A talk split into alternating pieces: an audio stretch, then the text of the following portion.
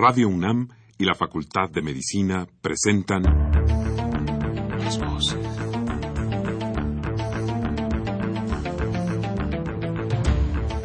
Voces. Las voces.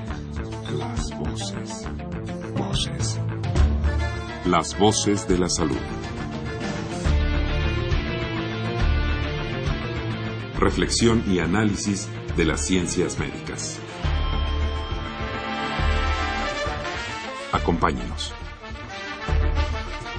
Muy buenas tardes, estimados radioescuchas. La Facultad de Medicina de la Universidad Nacional Autónoma de México y Radio UNAM tienen el agrado de invitarlos a que nos acompañen en su programa Las Voces de la Salud. Soy Leonora González Cueto Bencomo, el día de hoy para hablar de osteoporosis. Se encuentra con nosotros el doctor Conrado García García. El doctor Conrado García García es egresado de la Universidad Autónoma de Puebla. Su especialidad es en reumatología. Eh, esta especialidad la realizó en el Hospital General de México y en la Universidad Nacional Autónoma de México. El cargo actual del doctor es médico adscrito al Departamento de Reumatología del Hospital General de México. Muy bienvenidos. Eh, les recordamos que este programa es grabado.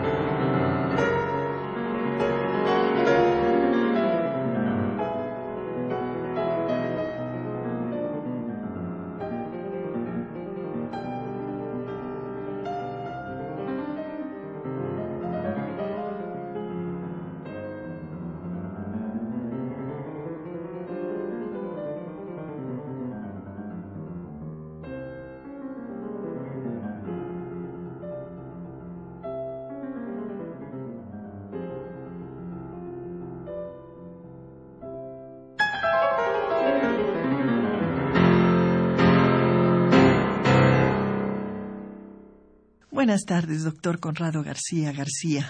Igualmente, buenas tardes a nuestros radioescuchas. El día de hoy, pues nos interesa muchísimo que nos pueda usted platicar de una enfermedad que a determinada edad eh, causa estragos, ¿verdad? nos referimos a la osteoporosis.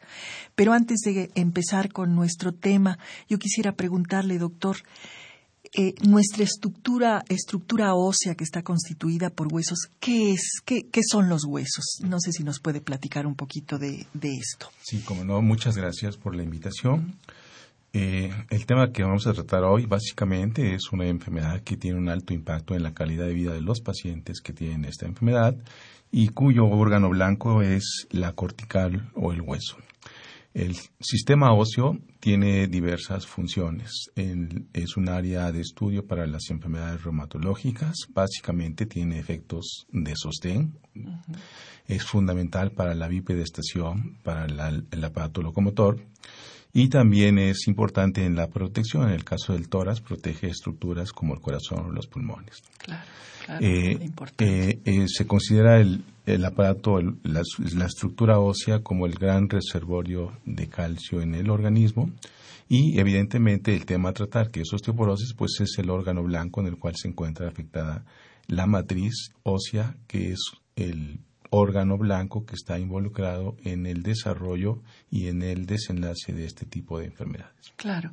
Este, eh, um, para eh, empezar con, con, un poquitito antes de platicar de la osteoporosis en sí. ¿Qué cosa es lo que pasa en nuestro organismo? Entendemos que los huesos no son los mismos de cuando nacemos a cuando ya tenemos determinada, determinada edad. ¿Nos puede explicar un poco este proceso de cambio que hay ¿no? este, a ese nivel? En el aspecto que corresponde a la osteoporosis es fundamental varias cosas. En primer lugar, eh, ¿por qué se produce? En general se considera que la máxima calidad de hueso, por decirlo así, para que la población lo entienda, generalmente es durante los primeros años de vida. Se considera que en, tanto en las mujeres como en los varones el pico máximo óseo, que es como la calidad de hueso mejor, la obtenemos durante los primeros años hasta los 35 años de edad. Esa es como que eh, la calidad de hueso óptima para todo ser humano. ¿Y qué pasa a partir de, Posteriormente, este, la calidad del hueso tiene un descenso que es gradual y que va a ser muy diferente en la mujer como en el varón. Y eso es por cual, lo cual la mayoría de los pacientes o las pacientes que tienen estas enfermedades tienen más predilección en la mujer que en el varón. Hay muchos factores externos que traen como consecuencia que esta calidad del hueso no empeore. En el caso de la mujer están involucrados muchos aspectos como la lactancia, la maternidad, y algunas influencias de aspectos hormonales que hacen que la calidad del hueso tenga una disminución gradual y persistente a edades mucho más tempranas que los varones. En el caso del varón, evidentemente los aspectos hormonales son fundamentales, pero también el ejercicio, la fuerza de tracción hace que tengan una calidad mejor y por lo tanto su deterioro sea un poquito más lentamente. Claro, claro. Entonces, eh, podemos eh, decir que ambos eh, sexos padecen esta enfermedad, tanto hombres como mujeres. el 80% de los pacientes que tienen osteoporosis son en el género femenino, pero no un número despreciable, también puede ser 20% de enfermos mayores de 50 tienen osteoporosis. Claro. ¿Sabemos, podemos detectar la causa? ¿Qué causa esta enfermedad, tanto en unos como en otros? Sí, hay factores relacionados con cosas genéticas, hay factores relacionados con aspectos ambientales, la dieta, o sea, el consumo de leche durante los primeros años es fundamental. Hay estudios ahora en los que decían incluso que, por ejemplo, México es un país con un alto consumo de bebidas gaseosas, que se consumen más bebidas gaseosas que alimentos lácteos o sus derivados.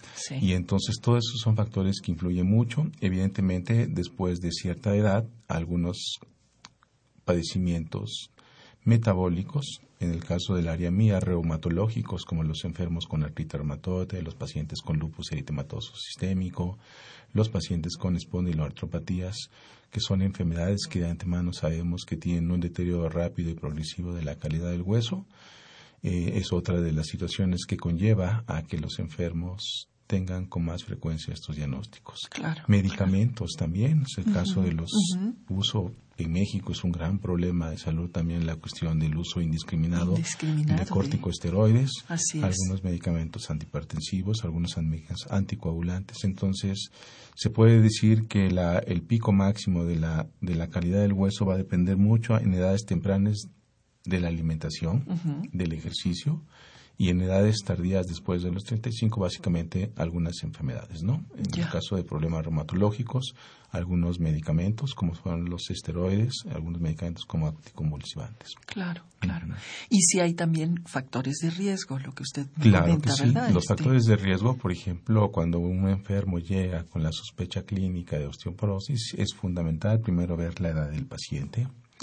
Es fundamental también ver antecedentes familiares. O sea, todas las mujeres y varones siempre hay que hacerles estudios relacionados con fracturas en las familias, que eso es fundamental. Si usted Claro. tiene un antecedente que la mamá tuvo una fractura, el riesgo se incrementa y evidentemente uno como médico tiene que estar orientado a buscar otros factores que conlleven a hacer un diagnóstico mucho más temprano de osteoporosis. Fracturas vertebrales, menopausias precoces, en el caso de las mujeres, Claro.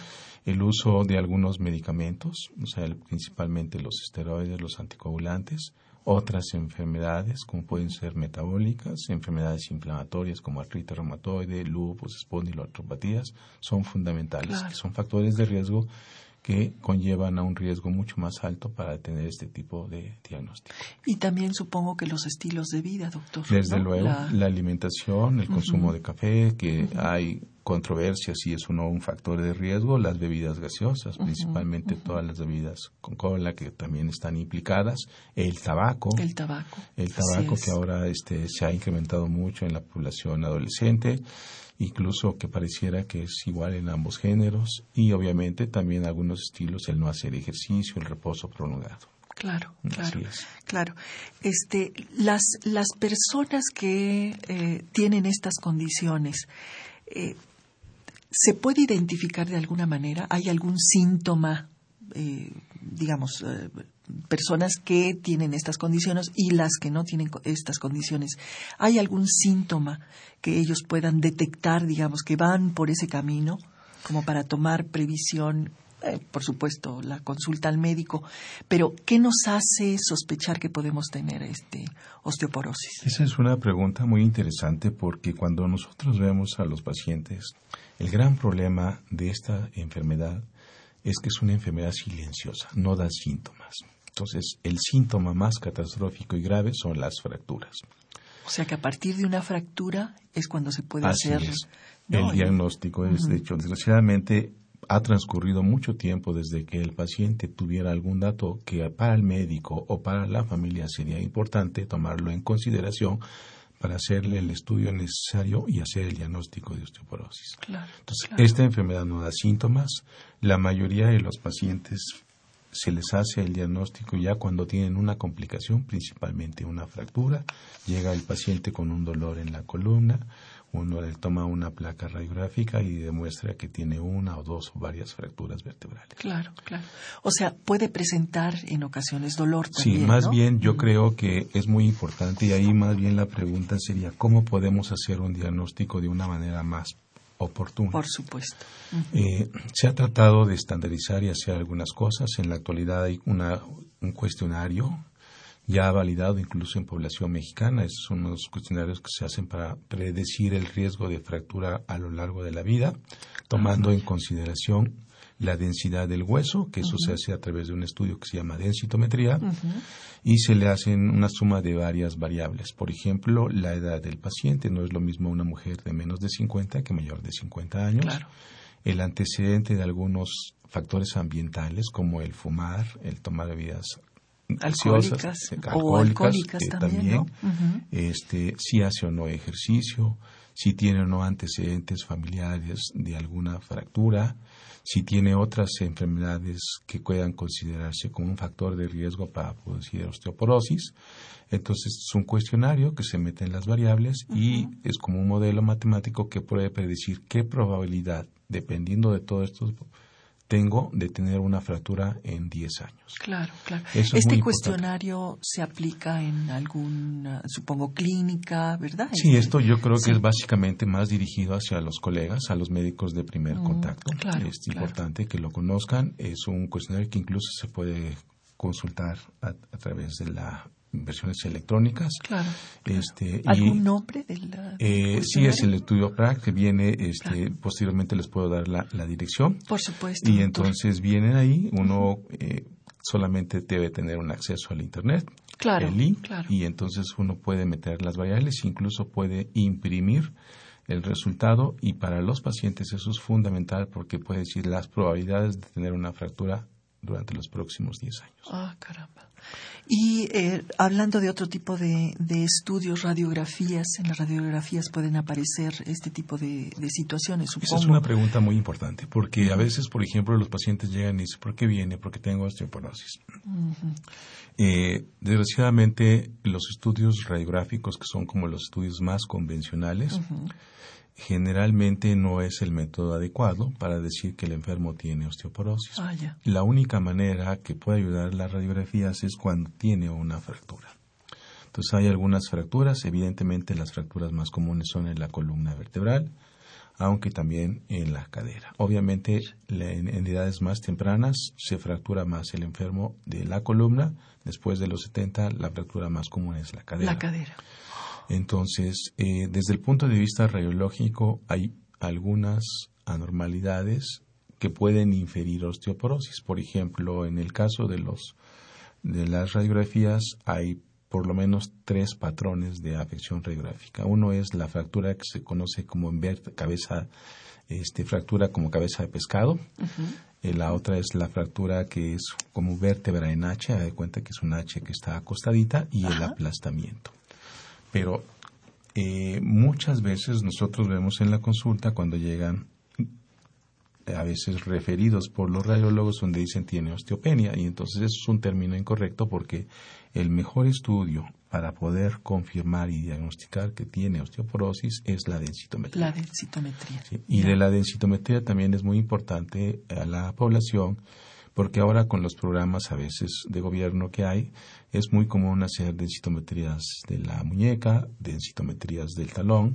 Sin embargo, ese tipo de estudios puede ayudar porque puede ser como un filtro, pero lo idóneo es hacerle una densitometría de la columna y de la cadera porque son los sitios con que más frecuentemente se claro, Claro, y es el, el sostén finalmente. Así es, el método más adecuado para hacer, de hecho, un paciente que tiene, por ejemplo, mayor de 50 años, una menopausia precoz, es una paciente que toma algún medicamento que tiene esteroide o tiene alguna otra enfermedad inflamatoria, es una enferma que tiene todas las indicaciones para hacerle un estudio de densitometría y eso nos puede decir si la enferma tiene osteopenia, si tiene osteoporosis, osteoporosis grave. Y por lo tanto, para el médico ayudaría para inferir cuál va a ser el tratamiento que se debe estar recomendado. Claro, claro. pasando al tratamiento, entonces sí existe tratamiento. ¿Podemos platicar un poquito de qué tipo de... Los tratamientos es muy importante. Yo creo que para la población general la semana pasada nosotros discutíamos en una sesión, eh, se presentó un trabajo de un grupo irlandés en enfermos con artritis reumatoide, donde ese estudio demostró que el 40% de las pacientes menores de 40 años tenían fracturas vertebrales. Entonces la inquietud es cuántos de nosotros a nuestras pacientes les hacemos una densitometría y es muy poco. Primero porque a veces no hay la accesibilidad para hacerle los estudios. ¿Es un estudio caro? Doctor? Eh, anteriormente se consideraba un estudio caro. Actualmente ya está, yo creo que al acceso de la mayoría de la población. Incluso hay laboratorios donde lo dan un precio pues, entre los 400 800 pesos. O sea, realmente es accesible. Claro. anteriormente era un estudio mucho más caro y más sofisticado. La preparación para este estudio. Es un estudio como si hiciera una, este, un ultrasonido. Es un estudio inocuo, es un estudio fácil de realizar y evidentemente es un estudio barato. Entonces, todas las pacientes que tienen factores de riesgo hacerles la densitometría. La densitometría va a dar la pauta para decir si se le da o no un tratamiento. Un tratamiento, claro. Y el tratamiento, evidentemente, si no hay una cura, pero hay muchos blancos terapéuticos novedosos, hay una gran arsenal de tratamientos médicos que pueden ser farmacológicos y no farmacológicos. Dentro de los no farmacológicos, básicamente son evitar algunas cosas que sabemos de antemano que pueden predecir la osteoporosis, el dejar de fumar, las bebidas gaseosas, hacer ejercicio, una dieta que tenga un alto contenido de calcio y derivados. y o sea que pueden tomar suplementos alimenticios, Así es. vitaminas. Sí, claro. La recomendación en estos pacientes es que por lo menos consuman entre un gramo y un gramo y medio de calcio combinado con vitamina D. Incluso ya las presentaciones farmacológicas disponibles en la actualidad vienen ya los dos tratamientos juntos. Claro, claro. Este, el hecho es que no pueden ir el calcio y la vitamina D. La recomendación no, exactamente. si, si usted le da a un paciente solamente el calcio, es un porcentaje alto de calcio, puede ser excretado y no puede ser utilizado. Ah, Entonces, si a la inversa le da vitamina D pero no calcio, evidentemente también eso. Entonces, tiene que ser un tratamiento combinado de calcio y vitamina D y ya de los tratamientos farmacológicos, pues hay un gran número de tratamientos médicos básicamente son los médicos los medicamentos que favorecen a la absorción del hueso y mejoran un poco la densidad que son por ejemplo los bifosfonatos medicamentos que inhiben la resorción del hueso y hay otro grupo de medicamentos que favorecen la formación del hueso. O sea que permanentemente está nuestro organismo bueno la, la parte ósea reemplazándose restituyéndose ¿no? así es la, la causa de la osteoporosis es un desequilibrio entre la formación del hueso y la destrucción. Cuando se pierde ese equilibrio, evidentemente, el paciente puede presentarlo a edades más tempranas. hay algunos medicamentos que tienen esa mecanismo Por ejemplo, ahorita de las modalidades nuevas de tratamiento hay un grupo de fármacos que actúan a nivel del osteoclasto, que es la célula que se encarga de comerse, por decir así, el hueso. Y ese tratamiento, evidentemente, tiene un porcentaje de mejoría muy importante en la reducción en el riesgo de fracturas. Es un medicamento que se administra por vía subcutánea y que se aplica dos veces al año. Perfecto, doctor. Este, eh, y ya pensando un poquito más adelante, en el caso del tratamiento farmacológico, es importante realizar ejercicio, supongo. Es fundamental. Esas es como las primeras bases. Todos los pacientes que tenemos con problemas de osteoporosis deben hacer ejercicio. Claro, claro. Eh, en el caso Incluso después de diagnosticar, supongo que algún tipo de ejercicio muy particular, ¿verdad? Para evitar nuevamente esta situación de fracturas, ¿no? De, en fin, debilitamiento. Sí, la movilización es fundamental. Lo que se comentan son ejercicios isométricos y también ayudar, a eh, concientizar al paciente a veces damos como recomendaciones póngase al sol durante unos 15 o 30 minutos porque eh, la exposición al sol tiene que ver también con la absorción del calcio y la mejoría y la utilización del calcio. Entonces, son van de la mano. El ejercicio es algo fundamental, es una medida que se le debe de inculcar al paciente siempre. En el caso de enfermedades reumatológicas, controlar la causa que esté condicionando que el paciente esté mucho tiempo en reposo prolongado para que esto ayude a mejorar evitar los factores de riesgo conocidos, es decir, si la mujer fuma o el hombre fuma, pues tratar de disminuir la intensidad del tabaquismo y también algunos otros medicamentos que pueden favorecer a que se deteriore más prontamente la densidad del hueso. Claro. Este, se habla, por ejemplo, de que la mujer eh, puede de alguna manera adquirir eh, a través de terapia hormonal estrógenos, el hombre testosterona. ¿Qué, nos puede platicar de, de Esa es una pregunta interesante porque eh, cuando uno lo ve en el aspecto de la especialidad, el enfoque del tratamiento de la osteoporosis va a depender mucho de quién la vea, de qué especialista la vea. En el caso de nosotros, por ejemplo, vemos muchos enfermos con osteoporosis inducida por glucocorticoides. Y entonces el tratamiento generalmente está encaminado a cierto grupo de medicamentos. Los más utilizados son los bifosfonatos.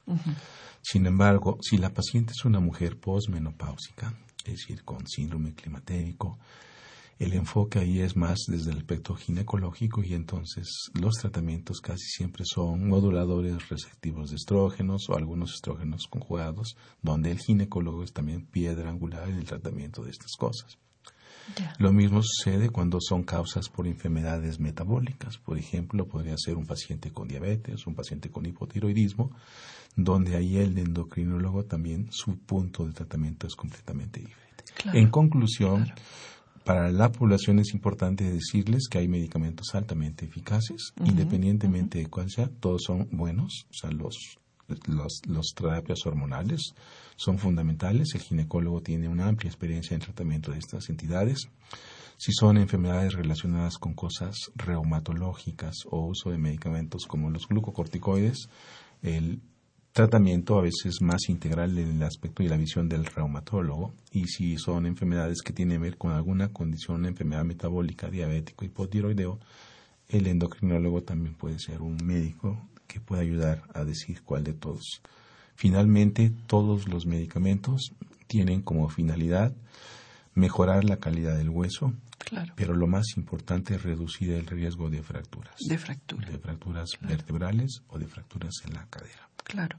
Y hablando ya de la parte del eh, lugar en donde nos ubicamos, ya una vez diagnosticado y saber que tenemos eh, osteoporosis, ¿qué pasa en nuestra condición de vida, nuestros estilos de vida?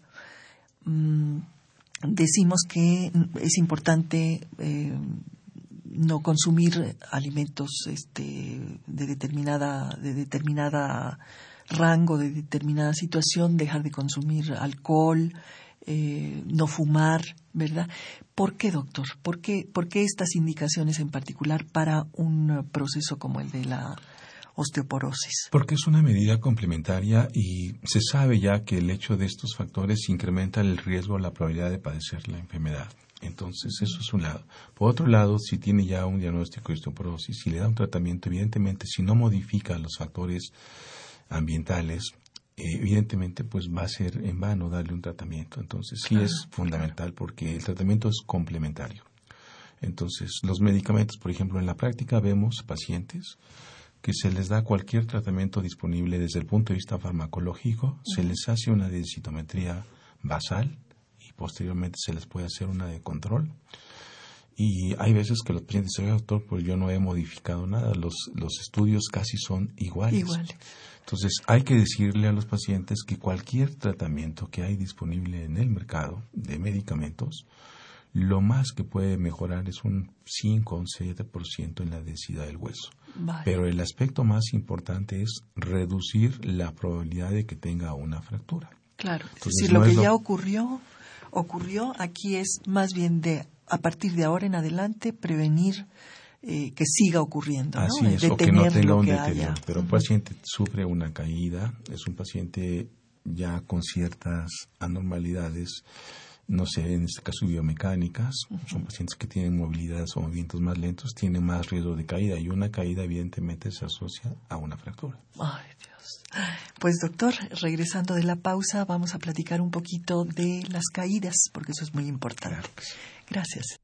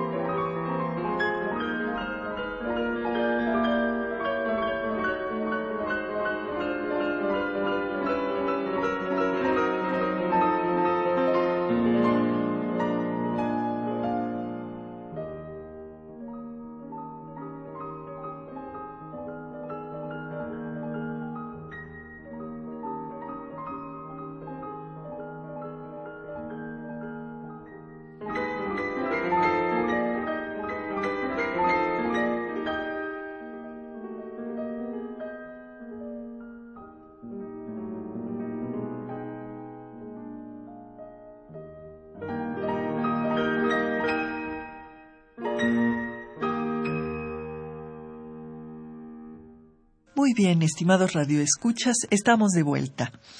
Estábamos platicando con el doctor Conrado García García sobre osteoporosis, para quien nos sintonizó un poquitito más tarde, ¿verdad? Y estamos hablando de eh, cómo prevenir caídas. En esta enfermedad es muy importante el ah, ambiente en el que nos desarrollamos y nos desenvolvemos y en uh, estas situaciones muy en particular con este padecimiento, la prevención de caídas es muy importante. ¿Cómo prevenimos caídas, doctor? Hay uh, situaciones en donde sería claro, digamos, ¿no? Determinar que nos puede ocurrir esta, este, sí, esta hecho, situación por ejemplo, o este accidente. Muchas veces como médicos nosotros nos enfocamos más hacia el aspecto del tratamiento farmacológico uh -huh. Y olvidamos cosas que son tan fundamentales y que incluso esa prevención puede ayudar mucho en que mejore la calidad de vida del paciente.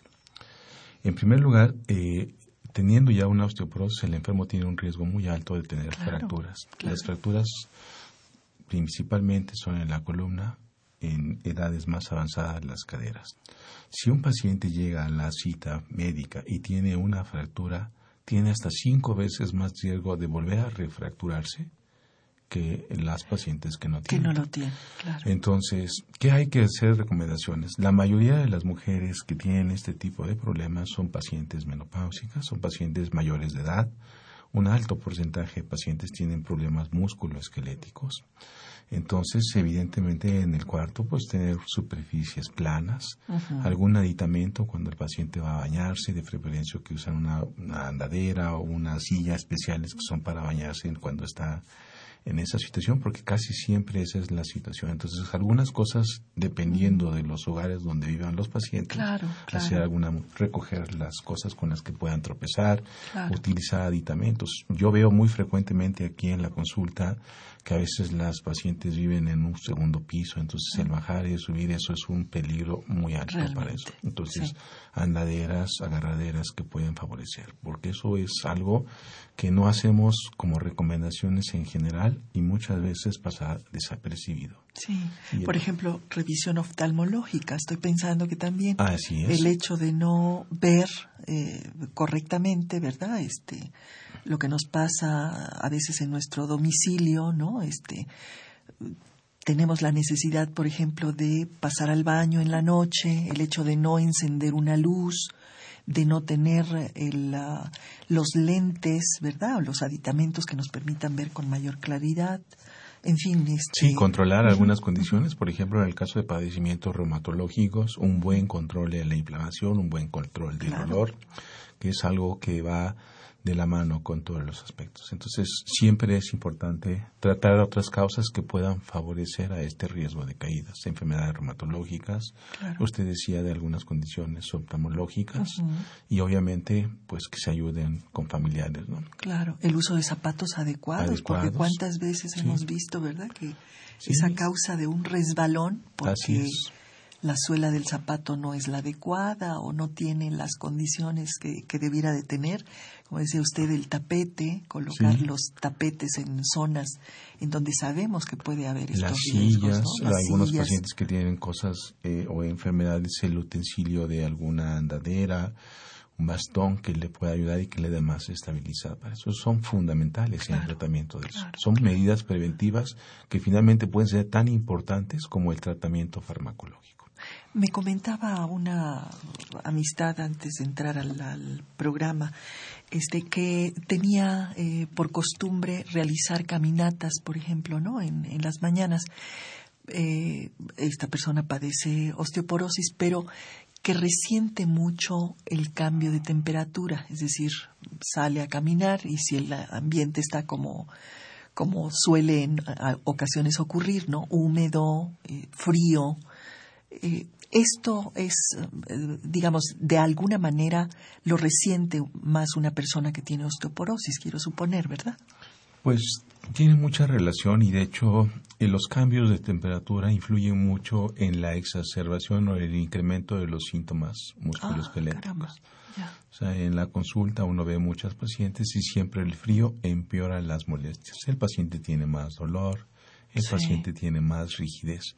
Pareciera como un mito, pero sin embargo eso, yo creo que de 10 enfermos que usted ve en la consulta y les pregunta, 9 dicen que los cambios de temperatura tienen que ver mucho con el incremento de los síntomas.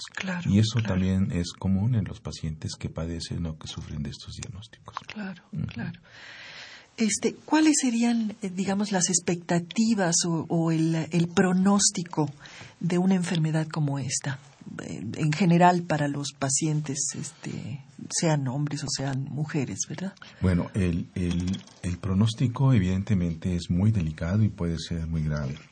Un paciente que tiene o sufre de una fractura se ha considerado que durante el primer año después de que esto padeció, tiene una mortalidad muy alta. Entonces, son pacientes que tienen complicaciones de tromboembolias pulmonares, de procesos infecciosos.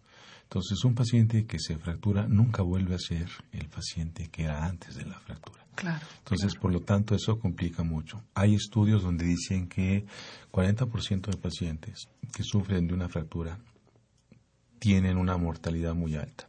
Segundo, un alto porcentaje de estos pacientes ya no vuelve a hacer las, las, las condiciones o sus actividades cotidianas que hacía porque ya depende de una segunda o una tercera persona para hacerlo. Claro, es decir, eh, el impacto mayor, quiero suponer, por supuesto, este, este panorama que usted nos, nos platica, pero digamos, viéndolo de una manera no tan eh, pesimista, podría ser la discapacidad en, un principio, ¿no? Sí, yo creo que lo importante es cuando el paciente tenga ya un diagnóstico determinado, se tiene que hacer un tratamiento. Eso es fundamental. La rehabilitación es parte importante en el tratamiento de estos enfermos mejorarles la calidad de vida y el riesgo de fracturas. Entonces, en el momento en que se tenga un paciente con estas características, es consultar con el especialista para, de acuerdo a sus condiciones demográficas y de algunas enfermedades que tenga, se le pueda inferir cuál de todos los tratamientos disponibles es el mejor para que ese paciente. ¿Qué vemos en la consulta? Un paciente se fractura, ya le da miedo caminar. Por supuesto.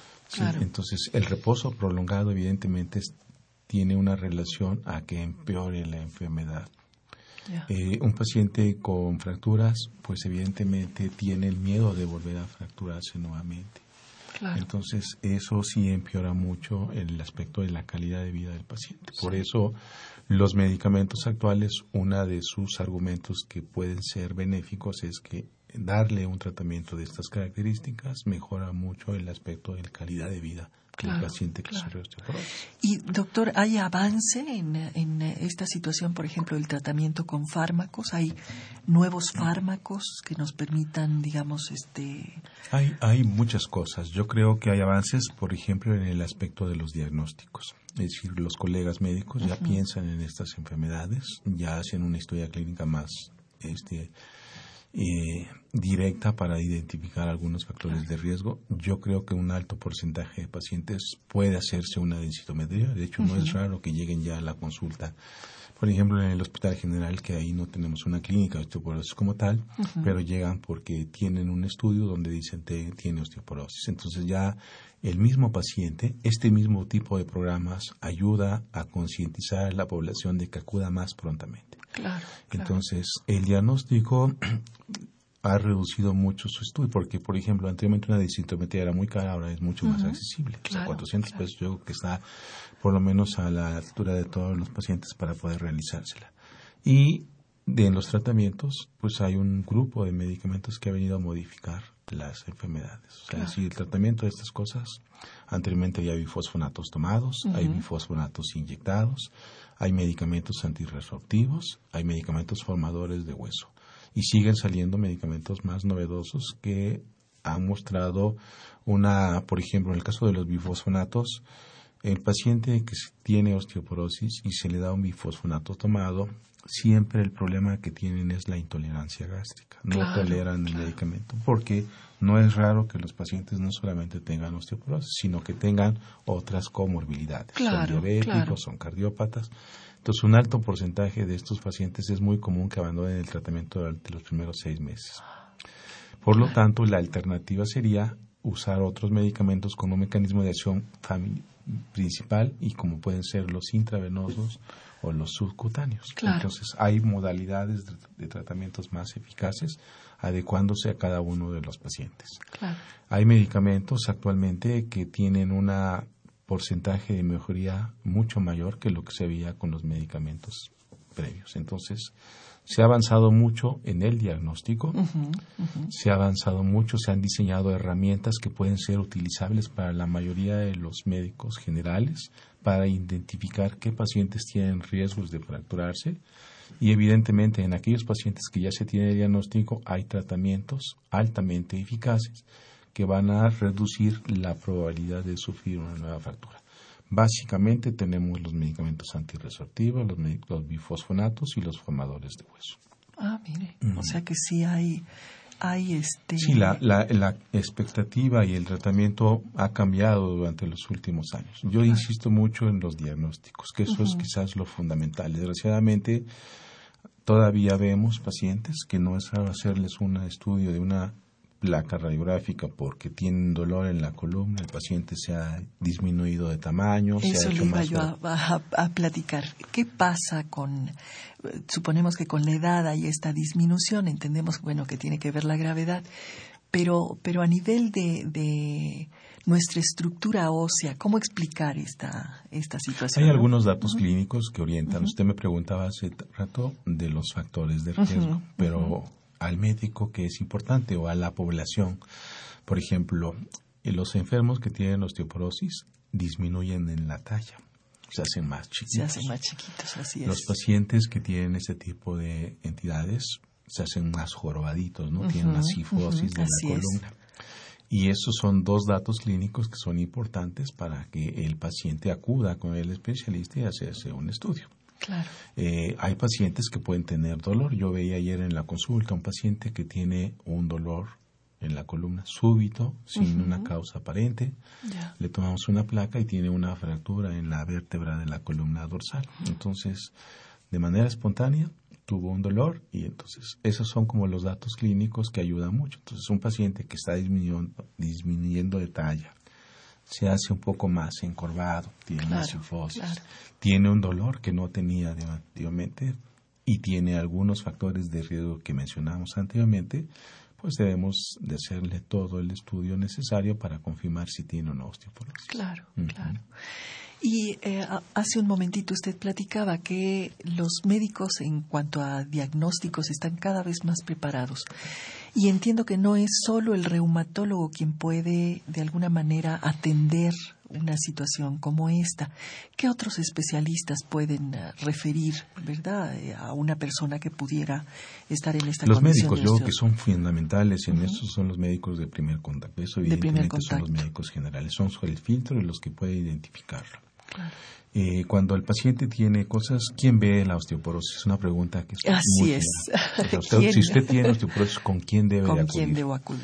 Evidentemente, la pregunta es, depende de qué cosas tenga. Por ejemplo, si tiene condiciones de enfermedades que causan inflamación, una artritis uh -huh. reumatoide, un lupus, son pacientes que toman medicamentos. Principalmente hago mucho énfasis en los medicamentos que tienen cortisona. Claro, claro.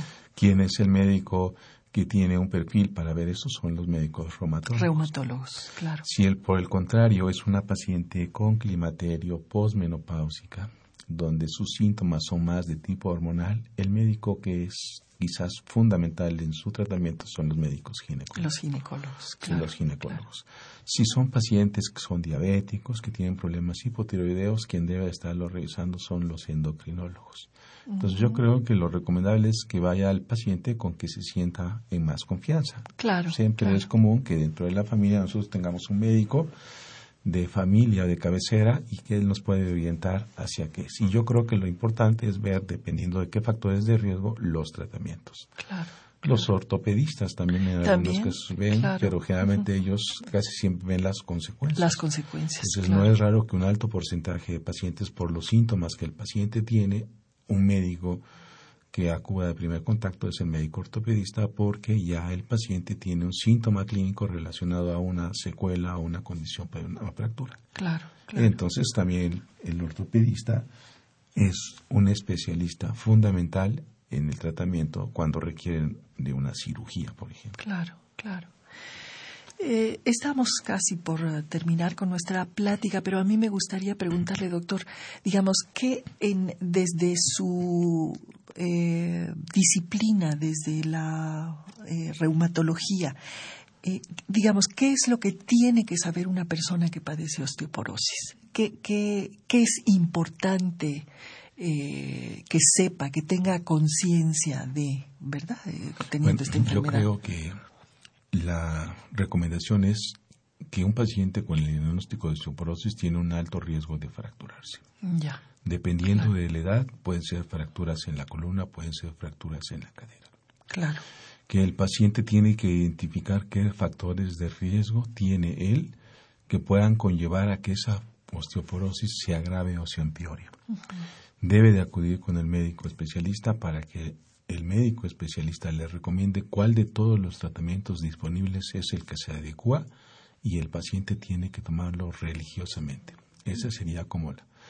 Muchas veces los pacientes tienen esos diagnósticos y piensan que no hay como tratamientos disponibles.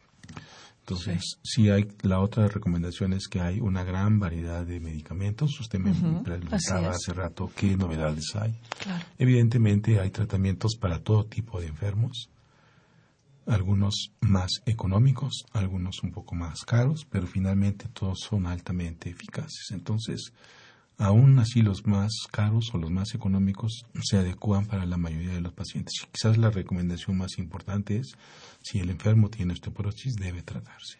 debe tratarse, porque las consecuencias que conlleva este tipo de enfermedades son muy catastróficas. Hay estudios, por ejemplo, de lo que gasta el paciente en la atención de todas las consecuencias. Son enfermos que se hospitalizan frecuentemente. Frecuentemente, claro. Son pacientes que requieren de rehabilitación, son pacientes que requieren de una prótesis para volver a hacer las cosas. Si le podemos ofrecer antes de que tenga todo este problema de los medicamentos, evidentemente riesgo contra beneficios más beneficios que riesgos. Claro, claro. Sí, es decir, va eh, cada vez complicándose más, ¿no? Esta situación de, en lugar de eh, tener, eh, si bien no podemos tener la capacidad que teníamos en otras épocas, evitar finalmente la discapacidad, creo yo, ¿no? Que, es una cosa importante que quede. El paciente, si le damos un tratamiento, puede incorporarse a sus actividades diarias que normalmente hacía, puede vestirse, puede peinarse, puede hacer sus cosas, sin necesidad de estar ayudado por una segunda o tercera persona para hacer las cosas. Claro, claro. Este, digamos que eh, nos pudiera orientar cuando una persona sospecha o tiene todo este tipo de, situaciones? ¿A dónde acudir? Ok. Bueno, yo creo que en la actualidad hay muchos hospitales de primer, segundo y tercer nivel que pueden darle atención. En el caso de nosotros, por ejemplo, yo creo que lo principal es acudir con el médico de cabecera o de confianza que el enfermo tiene para que le oriente hacia qué especialista es el más adecuado de atenderlo. Segundo, los médicos generales incluso pueden ya iniciarle un tratamiento dependiendo de algunos factores de riesgo. Y quizás lo importante es pues de tratarse el paciente debe recibir un tratamiento. Y la otra pregunta que siempre nos hacen, ¿cuánto tiempo debe tratarse el paciente? ¿cuánto tiempo? Porque a veces también es, el paciente tiene dos, tres años con tratamiento y ¿cuánto tiempo más? Desgraciadamente no hay estudios, pero la recomendación es que dependiendo de los factores de riesgo, la edad, el paciente debe tomar un tratamiento de manera indefinida. Claro. Indefinida. Obviamente, si es un enfermo que tiene algunas molestias relacionadas con el tratamiento, pues se le tiene que adecuar a un medicamento que le pueda ayudar y que no le dé tantos eventos adversos. Pero el paciente debe. Entonces, ¿con quién debe de ir?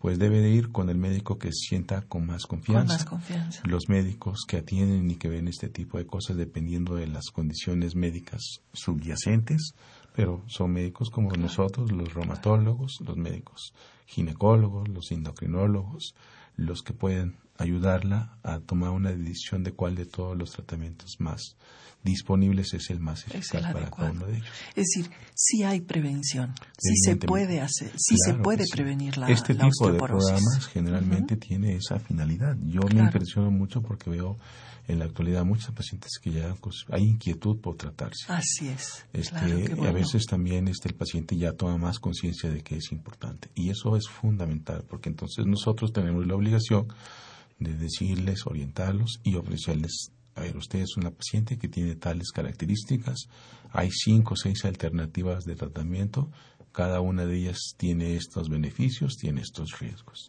y evidentemente tratarlos todos. La conclusión es siempre tratar a un paciente con esto porque eso va a mejorar la calidad de vida. Va a mejorar en el aspecto de prevenir, por ejemplo, una colocación de una prótesis de cadera. Va a hacer que el paciente pueda ser autosuficiente, autosuficiente claro. Y entonces reduce el riesgo de tener fracturas en diversas partes del cuerpo. Sí. Doctor, pues ah, ya para despedirnos, no sé si usted tiene alguna reflexión final que quisiera compartir con nuestros radioescuchas, ¿verdad? Este... Pues yo quiero agradecer la, la oportunidad de venir a charlar sobre un, una enfermedad que es muy común, una enfermedad que se considera como una enfermedad silenciosa, que no da síntomas, que me permite compartir algunas inquietudes que yo veo en la práctica cotidiana y que finalmente tienen como beneficio ofrecerles cosas novedosas a los pacientes. Decirles que estos pacientes son comunes, no son raros como se pensaba antiguamente. Así es. Tampoco son enfermedades que no se que cueste trabajo hacer su diagnóstico. Esto con un estudio es fácil de realizar el diagnóstico y que todos los pacientes que padecen de estas enfermedades acudan con un médico porque hay una gran variedad de medicamentos que pueden ser beneficiosos y finalmente esto puede mejorar muchos aspectos de su vida cotidiana y su calidad de vida. Y su calidad de vida. Pues doctor Conrado García García, le agradecemos de verdad que haya estado aquí con nosotros en el programa de las Voces de la Salud. Esta fue una coproducción de la Facultad de Medicina y Radio UNAM y a nombre del doctor Enrique Graue Bichers, director de la Facultad de Medicina y de quienes hacemos posible este programa, en la producción y realización, su servidora y la licenciada Erika Alamilla Santos, en los controles técnicos, el señor Francisco Mejía, y en la conducción, nuevamente, Leonora González Cueto. Les agradecemos su amable atención. Buenas tardes.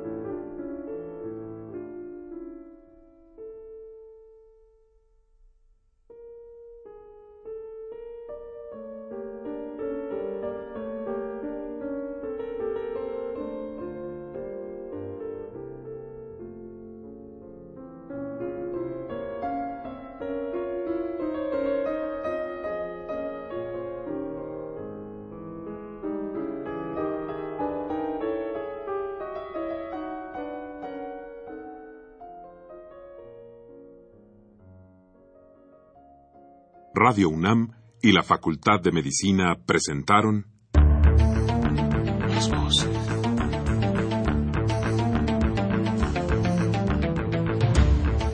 Voces. Las voces. Las voces. Voces. Las Voces de la Salud. Reflexión y análisis de las ciencias médicas.